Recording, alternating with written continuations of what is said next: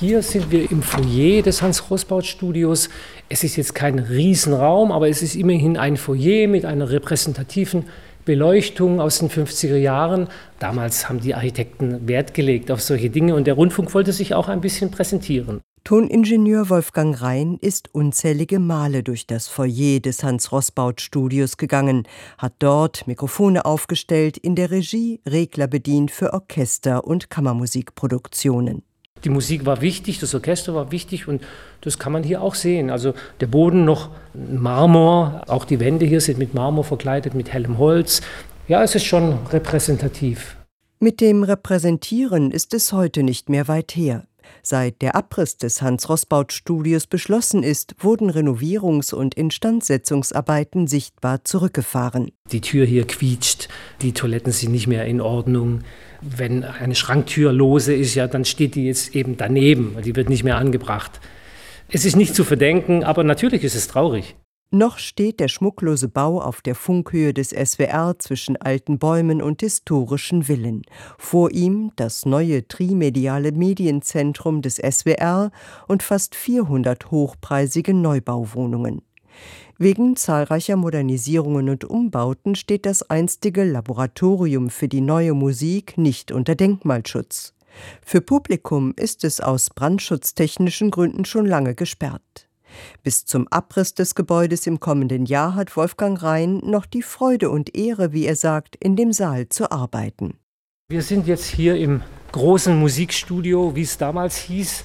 Für mich ist das Schöne an diesem Raum, dass er eine gewisse Größe hat. Nicht alle Sendesäle haben diese Höhe. Ja, und also Raumgröße ist auf jeden Fall für Aufnahmen ein wichtiges Kriterium.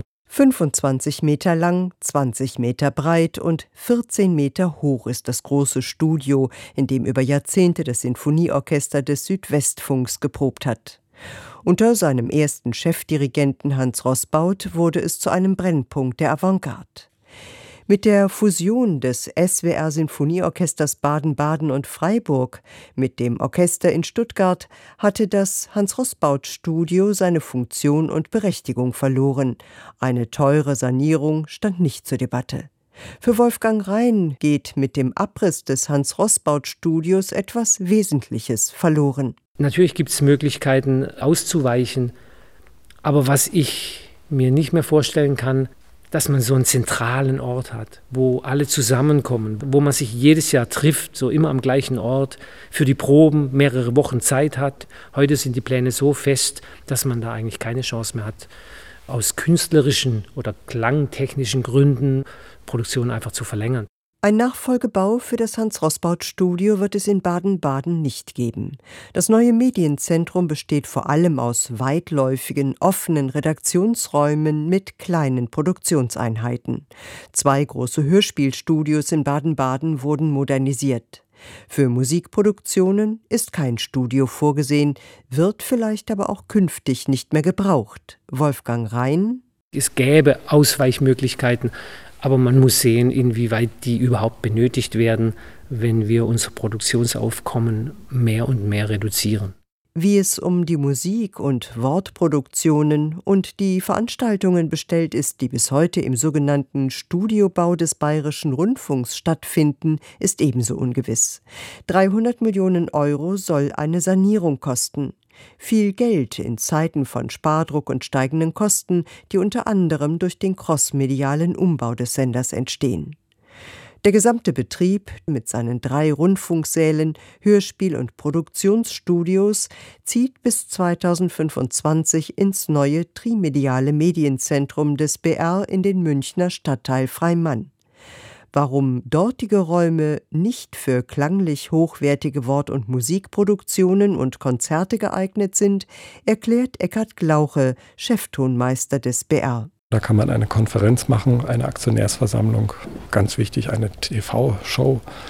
Und das ist dann eine Multifunktion, wo dann die Musikproduktion und die klangliche Akustik nur noch am Rande vorkommt. Und deswegen in diesen allgemeinen Multifunktionszählen, wie sie auch teilweise bei öffentlich-rechtlichen Anstalten geplant werden, ist dieser spezielle Bereich der Musikproduktion eigentlich nicht mehr in dieser Form abbildbar, wie es eben in den aktuell dafür bestehenden Sälen, die eindeutig auf die Audioaufnahme, auf die Tonaufnahme ausgelegt sind. Erhalten bliebe der Studiobau wohl nur, wenn er unter Denkmalschutz gestellt würde.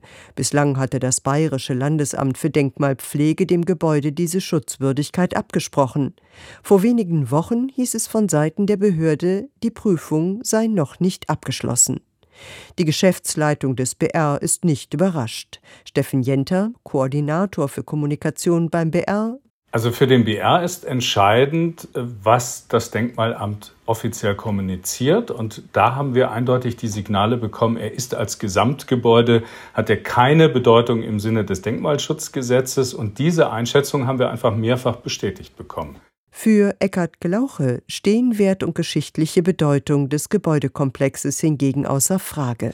Was ich verstehen kann, dass unter der aktuellen rundfunkpolitischen Entwicklung Lage natürlich die Kosten, die ein Erhalt eines solchen Gebäudes bedeutet, die sind enorm. Wo für mich dann aber gleich eben im nächsten Schritt dann der Punkt kommt, wenn es äh, eine Rundfunkanstalt alleine nicht stemmen kann, sollte man sich eben Partner suchen, die auch daran Interesse haben und zu versuchen, dass eben zumindest diese Teile erhalten bleiben, die sonst unwiederbringlich einfach verloren gehen würden.